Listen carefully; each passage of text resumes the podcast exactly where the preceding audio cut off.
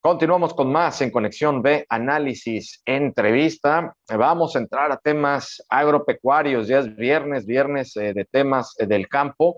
Sabemos que más adelante vamos a estar platicando con el ingeniero Francisco Javier Ugalde Acosta en nuestro campo innovador, pero vamos a empezar a calentar el tema eh, para ver cómo va el campo en, pues, a nivel nacional, obviamente, pero en el estado de Veracruz. Queremos saber cómo va todo el desarrollo agropecuario, ahora mismo que, hubo cambio, ya un relevo en, en, esta cartera en la Secretaría de Desarrollo Agropecuario aquí en el estado, se fue Eduardo Cadena, llega ahora Evaristo Obando, y todo esto, pues, ¿qué va a generar? Realmente va a haber una mejoría en el campo, aquí todo, todo lo que tiene que ver en materia agropecuaria en el estado de Veracruz, o no. Vamos a estar platicando de inicio con Raúl Belches Collado, él es especialista en tecnología agropecuaria para que pues nos diga cómo siente toda esta situación, estos cambios que se están dando aquí en el estado de Veracruz. Raúl, ¿cómo estás? Muy buenas tardes. ¿Qué tal, Jorge? Buenas tardes. Saludos a ti y a todo tu auditorio. hombre, pues a las órdenes, ya sabes que siempre listos para platicar contigo y con, con, con toda tu gente, hermano, a tus órdenes. Eh, Raúl, a ver, estos cambios que se dan, pero antes de entrar al, cambio en sí, eh, danos un diagnóstico, ¿cómo está eh, toda la situación agropecuaria a nivel nacional? Bueno, aquí también en específico en el estado de Veracruz, porque es un tema que por décadas, ya no podemos hablar de un sexenio o dos sexenios atrás, por décadas, son décadas que sexenio tras sexenio nos vienen diciendo los eh, políticos que llegan presidentes que ahora sí, este es el año de, este es el sexenio del campo y todo el desarrollo al campo y siempre se le queda debiendo al campo. ¿Es la excepción o estamos igual, estamos mejor? Pues mira, Jorge, yo, yo te diría que parece mentira, pero este asunto de la pandemia eh, vino a, a ayudar mucho a la producción agropecuaria. ¿Y, en, y, a qué me refiero? Pues básicamente a los precios de los alimentos, Jorge. En realidad, eh, los productos del campo, a raíz de la... han venido eh, subiendo de precio, igual permitido, eso ha permitido que los agricultores y ganaderos eh, puedan seguir creciendo es, es, es, vaya, es curioso, ¿no?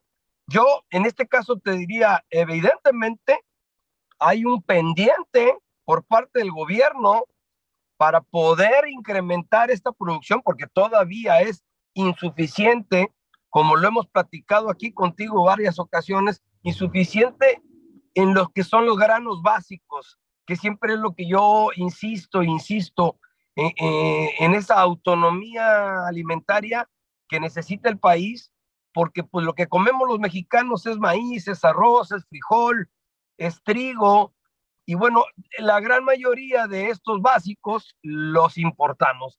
¿Qué estamos, ¿En qué estamos creciendo? Pues en las frutas, en las berries, en los vegetales, en, en, en lo, perdón, este, en las legumbres, este, en eso vamos muy bien. El, el, el campo está fuerte, está creciendo.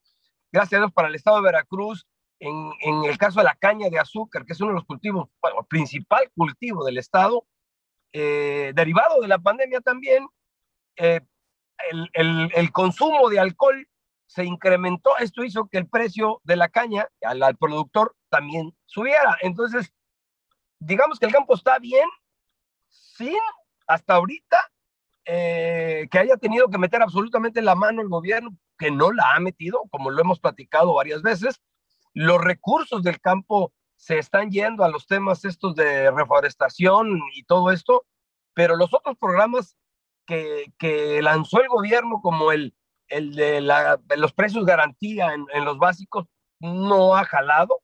Este, sigue habiendo mucho problema para producir maíz, para producir arroz, para producir frijol, etcétera. Entonces, sí, ahí tenemos una deuda, seguimos siendo muy dependientes de países como Estados Unidos y para mí eso siempre ha sido nuestro talón de Aquiles y es algo delicado. Eh, Raúl, en este sentido eh, nos dejas muy claro cómo está la situación, llama la atención el tema de la caña, sobre todo por el alto consumo de alcohol. Eh, creo que se ha consumido alcohol en todo sentido, ¿no? Con la pandemia, tanto el que untado, ¿no? como antiséptico, como el que ingerido también, que ese es otro tema. No, bueno, tu dato es cierto, o sea, este, sí, efectivamente,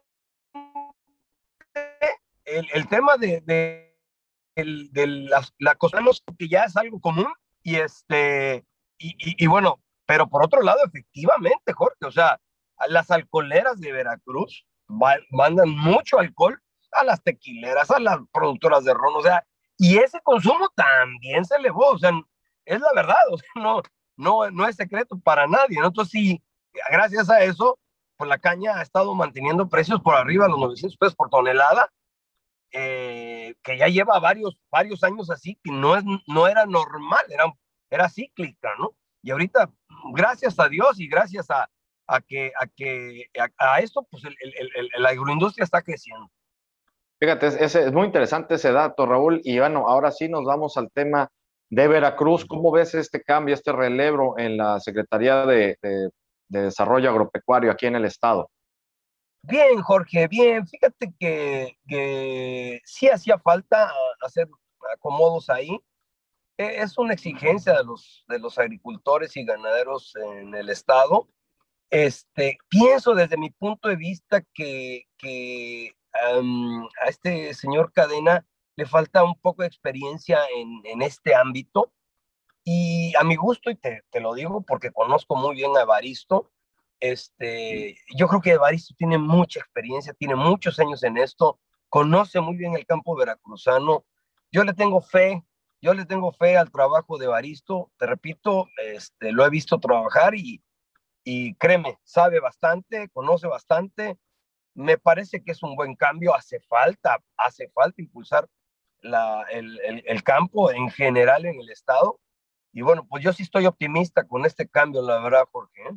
qué bueno, qué bueno que se den así las cosas y sobre todo que llegue gente capacitada, gente con experiencia, porque lamentablemente sí hemos estado viendo tanto a nivel federal como también en muchos puntos en el estado que llegan compadres, llega la gente de confianza, llegan los leales, pero no la gente que realmente conoce en cada uno de sus ámbitos. Raúl, te agradecemos muchísimo eh, que nos hayas podido eh, pues compartir todos estos datos, esta información y vamos a seguir muy al tanto contigo. Estamos a la orden, Jorge, cuando quieras, ya sabes que nos encanta platicar.